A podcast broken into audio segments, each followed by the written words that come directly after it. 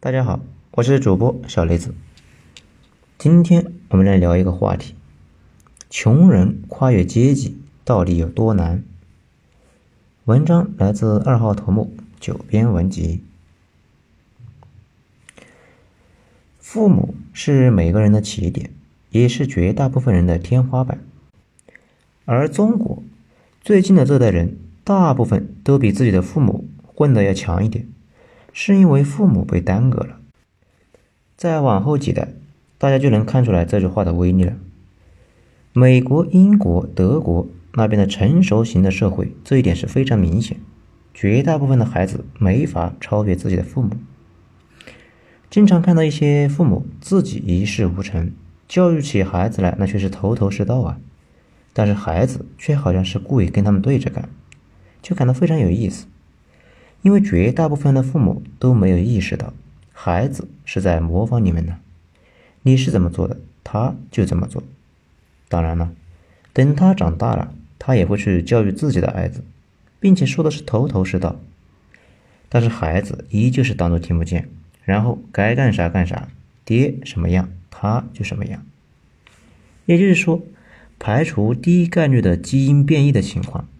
孩子从父母那里继承了两套基因，一套是生理学意义上的基因，你孩子长得像你，跟你有着一样的瞳孔颜色和耳垂的形状，这是生理基因；另一套呢是社会学意义上的基因，你孩子做的事情方式也很像你，思考方式也很像你。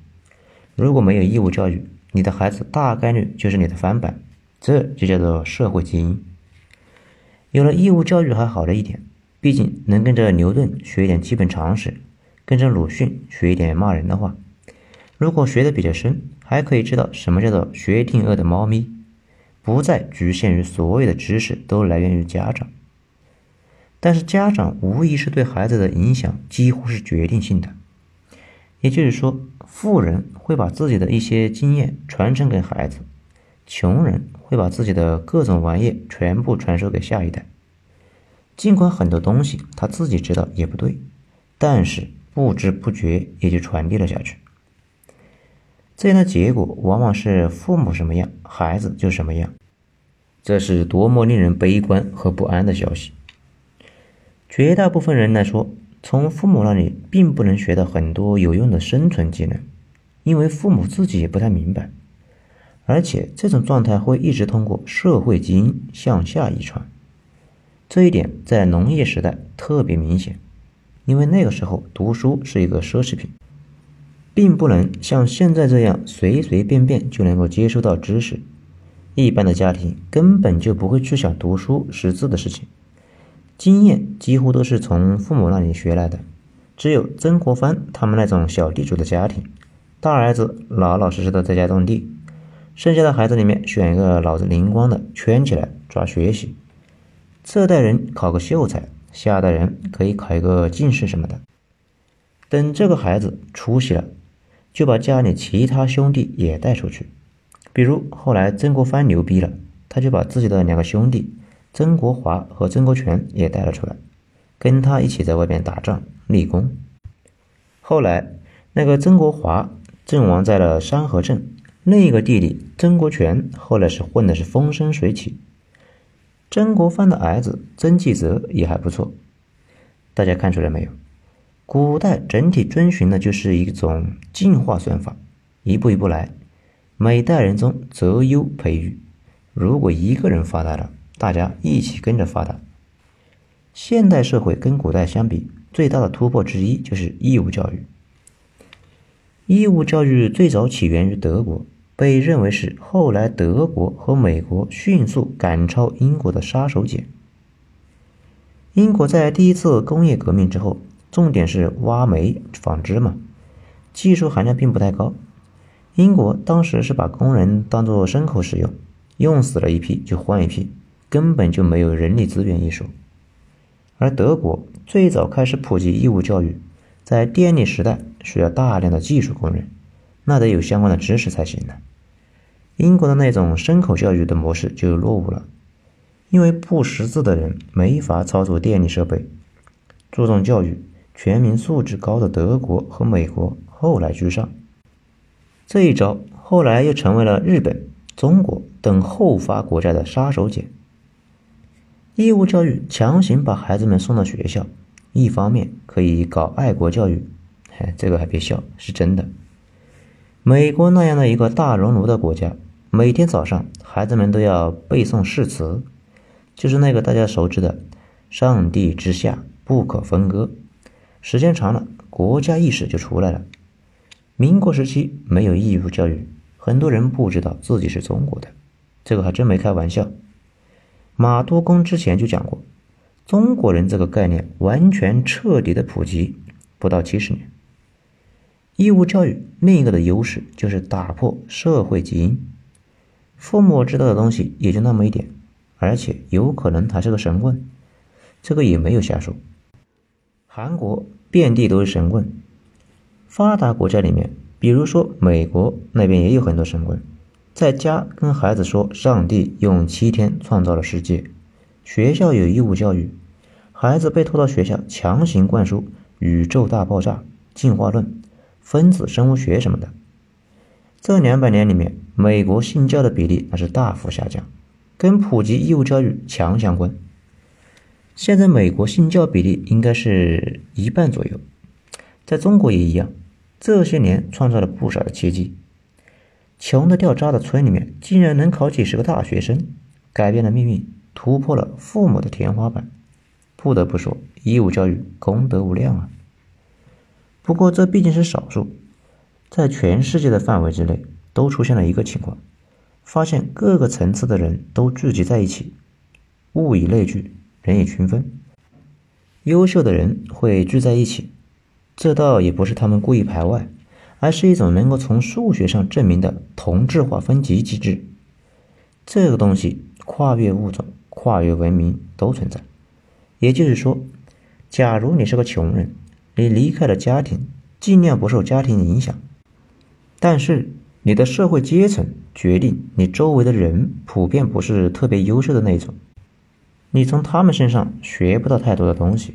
你想牛逼，那就得突破这个圈。一般社会初期的时候都比较平等，有点像把水和油使劲的摇一摇，在一段时间内混在了一起，但是静止一会儿。慢慢的就恢复到水油分离的状态了，各个阶层会形成明显的界限。这个不要觉得不合理，全世界都这样，古代现在也都这样。比如中国以前也不像现在，读大学那会儿，我们这些土炮去大城市里面读书，发现大城市里面的人跟我们其实差的不太多，也都不怎么时髦。当时我们班的人，城里面人住的是那种大城市里很常见的单位宿舍。我去看了一下，还觉得不如我们小县城里面的小平房住的舒服。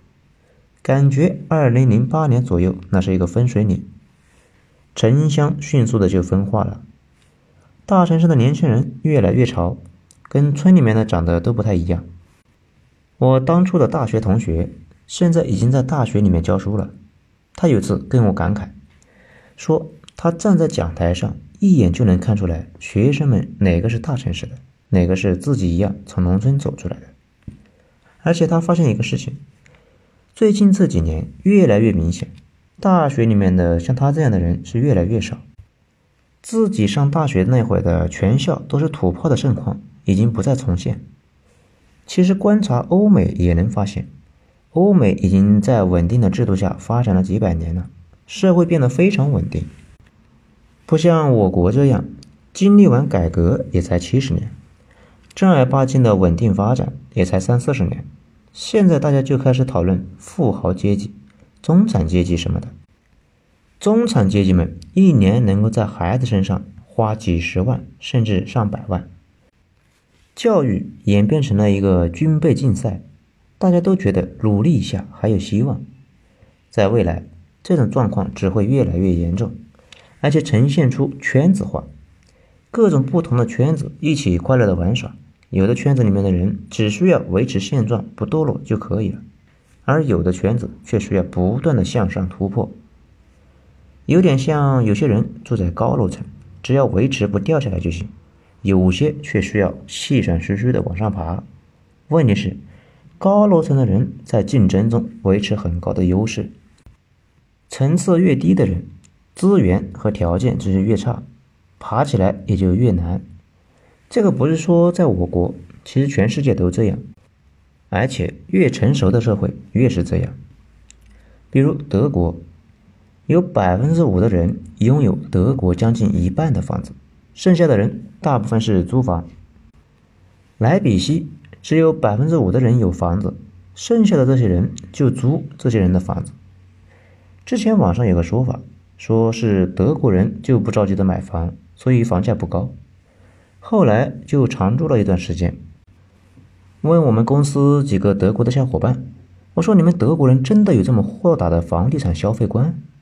他说：“只有傻逼才不喜欢房，他们攒不住钱，而且买房之后对生活的影响太大，普遍买不起房。德国政府是很鼓励买房的，首付非常低，但是大家依旧不太能够买得起。如果按照现在的模式发展下去。”很快也会出现欧美的那种明显的分层效果。牛逼家庭从一开始就买好了学校的学区房，然后就通过好点的小学升初中，然后重点中学、重点大学的路径就上去了。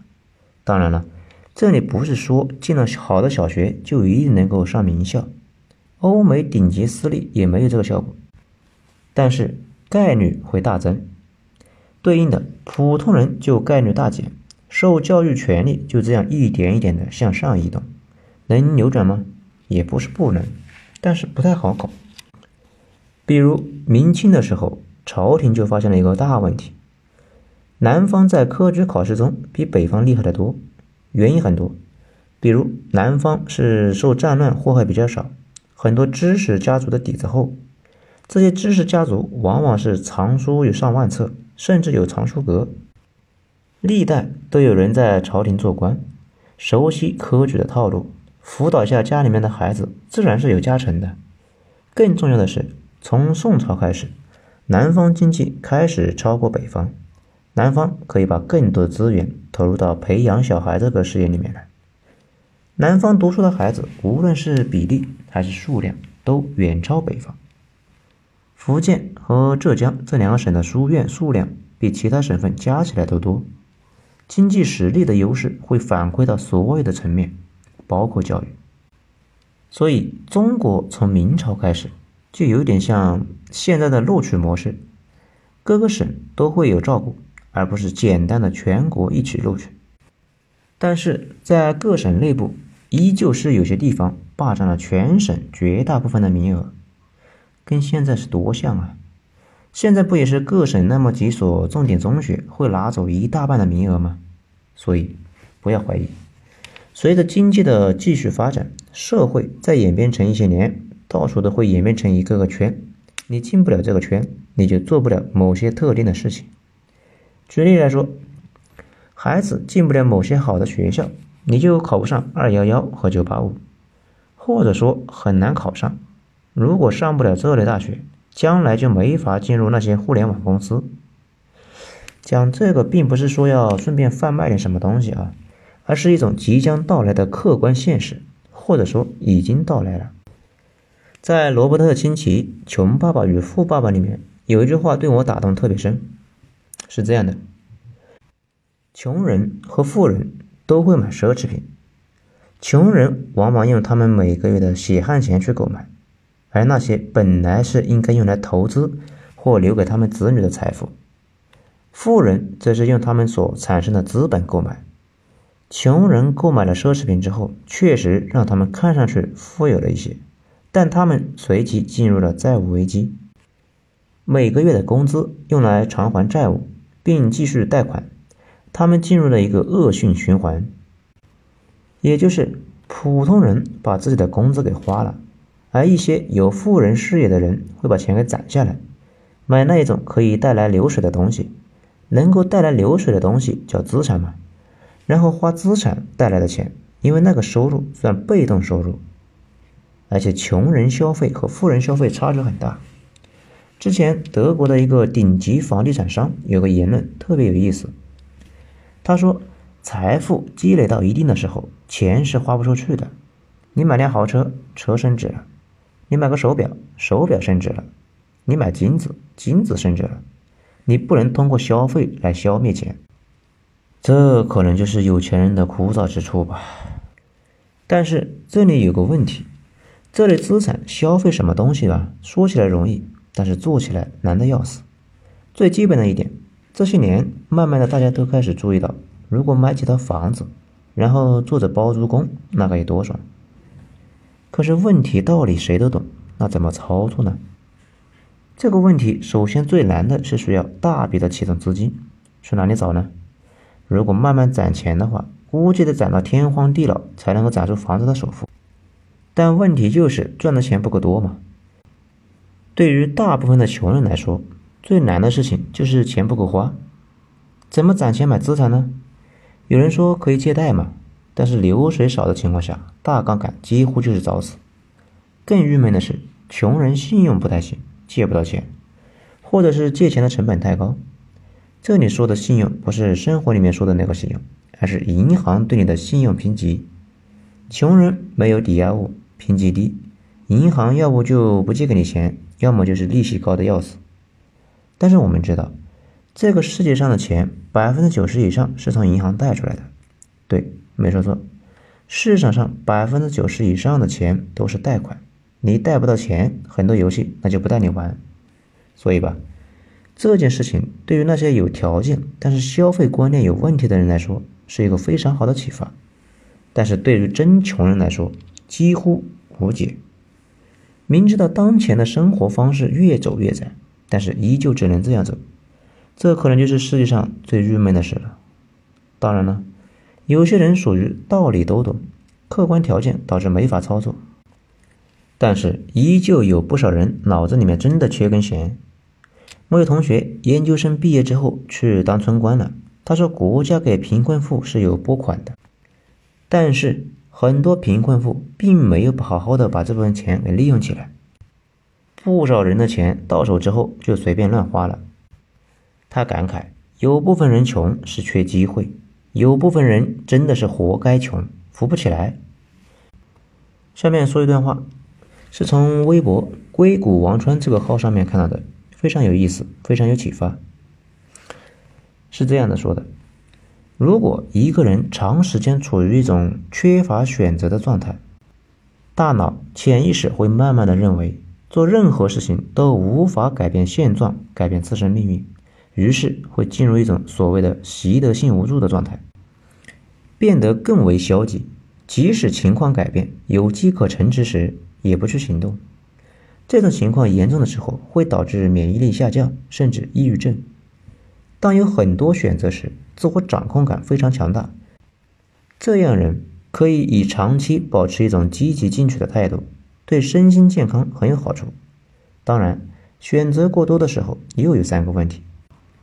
决策需要耗费更多的精力，选择后犯错误的可能性更大，因为犯错造成的一个心理挫折感会更强。大家看到了吧？如果长期不做选择，大脑就会变得很消极。很多人说自己感觉自己快要得抑郁症了，其实完全可以反思一下，是不是自己平时几乎没什么事情需要自己的选择，完全是生活逼着你在往前走。这种状态下，时间长了，确实会产生一种越来越强的消极状态，既不想改变，也不想去想改变的事。这也是我这些年目睹强人和穷人之间的最大的差别。绝大部分的正常人似乎对生活有一种认命感，觉得也就这样了，凑合着过吧，又不是不能过。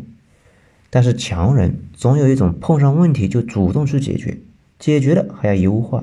优化了还要固化的习惯，这两种思维一开始可能是效果不太明显，但是持续十年非常可怕。很多事情都是你做的很久很久，完全没起色，最后一小段时间一飞冲天。比如说学英语，公众号涨粉，文化观念的传播，财富的积累，甚至那段时间疫情在各国的爆发曲线，都是这个。一开始都是缓慢，没有进展，跟个乌龟似的，突然间就雄鹰展翅，一飞冲天。不过在那天出现之前，大部分人已经放弃了。当然了，越厉害的人可以做做的事情是更多，越穷的人可以做的事情越少。手里面没资源，行动力自然就差，而且干什么都不顺利，会对信心打击感特别大。尝试几次之后，自然就崩溃了。这个东西是一个正反馈和负反馈的通道。牛逼的人有自信，自信又有助于他穿越痛苦的周期，达成目标之后变得更自信。不牛逼的人却恰好相反。那你可能就要问，那这个怎么办呢？其实按照我们上面说的反方向走，那就行了。怎么突破父母的限制？没什么办法。只能是多读书了。中国高考为什么这么惨？因为几乎所有人都看出来这是最廉价的向上突破的途径。这是第一个机会。欧美呈现出来的趋势是大学学费越来越贵，英联邦等国干脆把大学当做创收的工具了。怎么样突破同质化分级呢？年轻的时候尽量去大城市，然后埋头苦干。越是小地方，越板块固化。怎样克服消费的枷锁呢？勤俭持家呗。就算一辈子没攒下钱，也给下一代留个好习惯。一代不行，就用几代人。东西方都是一样的，每一个豪门的崛起都需要好几代人。上一代做下一代的基础。那怎样克服习得性无助呢？那就去选择做那些不敢做的事情。这既是对大家说的，也是对我自己说的。今后要一直做这个事情，只有这样才能够一直保持年轻。而且社会学有个结论：社会中下层的人的收入往往是不太依赖运气的，这类人的收入都是确定的，都是固定工资。越往上，运气的比例就越大。比如某思聪，运气比例占据了百分之九十九以上。经商做买卖什么的。都高度依赖运气。越有钱的人，往往收入中运气比例越高。整体而言，如果你工作非常忙，一般来说先紧工作。如果有闲暇的时间，也别闲着斗地主，可以发展一些运气行业。我的选择是开始经营什么东西，可以是微博，可以是头条，甚至是每天剪一些沙雕的小视频。要把业余的时间利用起来，要从消费者向生产者转变，因为生产是大哥嘛，消费的是屌丝。如果一直做消费者，花自己的钱和时间玩别人的游戏，吃别人做的菜，而不是向生产端转进，那就一直处在一个坑里面，永远也就别想翻身了。你得让别人消费你的东西。互联网时代为什么好呢？因为生产者的门槛是一降再降，传播边际成本也一降再降，屌丝不需要打广告也可以推广自己的产品，这个时代已经来了，这玩意才是真的大时代。这里说的消费不一定是花钱，现在花时间也是消费。现在的一个决定，可能对一个没什么资源和动手能力差的穷人来说没什么卵用，但是。很可能在五年之后就能彻底改变你的生活。如果一件事情做过了，但是没成，那可能有很多原因，可能你不是那块料，或者是运气不好。但是如果什么都没做，就觉得自己做不好，或者是做不成，这是病，那得电了，得用高压电。